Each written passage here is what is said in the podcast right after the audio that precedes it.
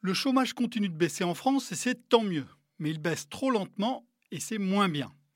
Au printemps, le nombre de demandeurs d'emploi a reculé de 15 000, après avoir baissé de 24 000 au premier trimestre 2019 et de 30 000 fin 2018. Sur un an, la baisse approche les 2% poursuivant la fameuse inversion de la courbe amorcée à la mi-2016. Cette amélioration de l'emploi reflète une économie qui retrouve un peu d'air après l'embellie de 2017 et le coup de frein de 2018. Le chômage baisse désormais plus vite en France qu'en Allemagne, où il est, c'est vrai, déjà très bas. L'industrie recommence à embaucher. Les économistes de la banque suisse UBS croient même distinguer les premiers effets des réformes du travail engagées ces dernières années. Sans être flamboyante, la croissance résiste. Bruno Cavalier, l'économiste en chef de la banque Odo BHF, n'hésite pas à parler de surperformance française. Dans leurs dernières prévisions, les experts du FMI ont maintenu leurs prévisions pour la France en 2019, mais ils ont abaissé leurs chiffres sur l'Allemagne. Les enquêtes publiées depuis confirment l'écart entre les deux pays.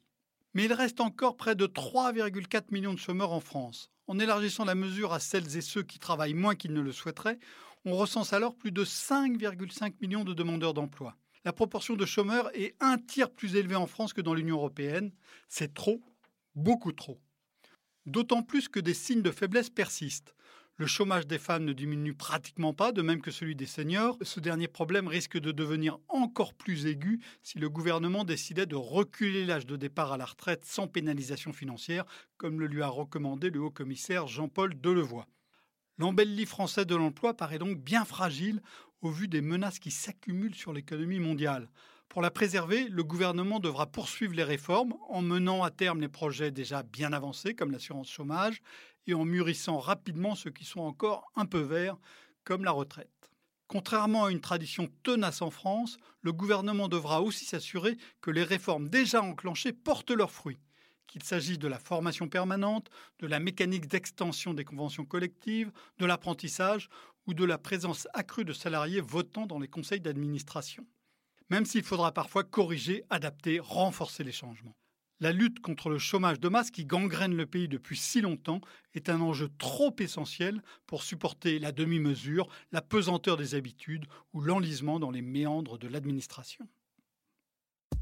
Retrouvez tous les podcasts des échos sur votre application de podcast préférée ou sur leséchos.fr.